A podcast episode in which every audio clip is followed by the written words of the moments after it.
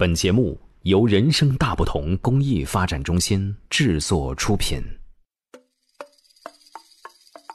小朋友们好，这里是人生大不同的宝贝伴读时间，我是宝贝姐姐西西。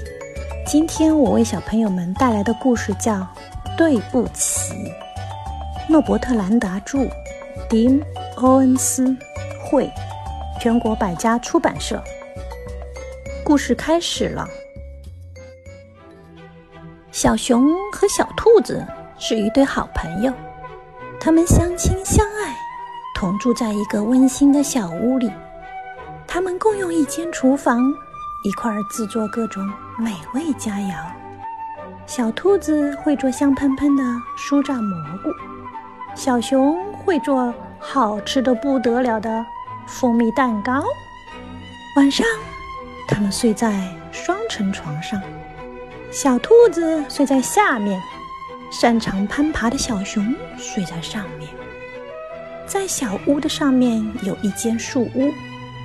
到了夏天，他们就搬到凉爽的树屋里。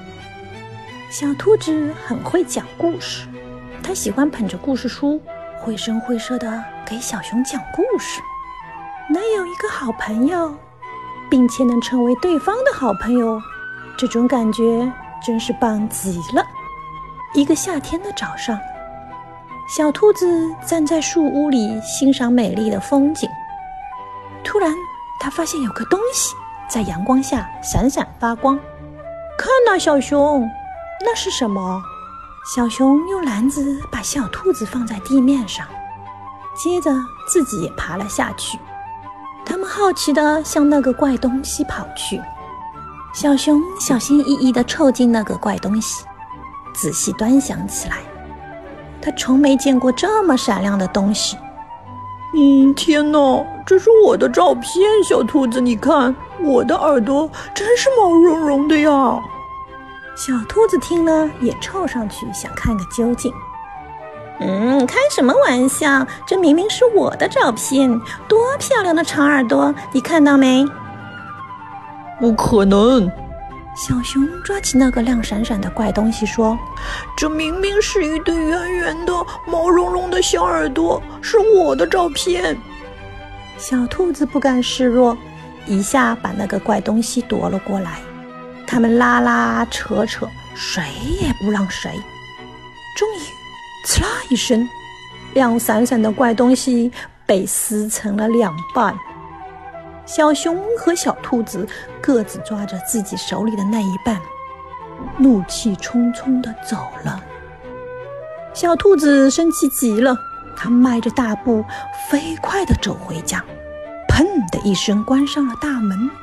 它找来胶带，把那个亮闪闪的怪东西贴在墙上。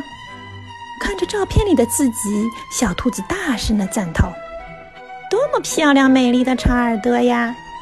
然后，小兔子早早地爬上了床。宽敞的小屋里只有它一个人，它不知道除了睡觉还能干些什么。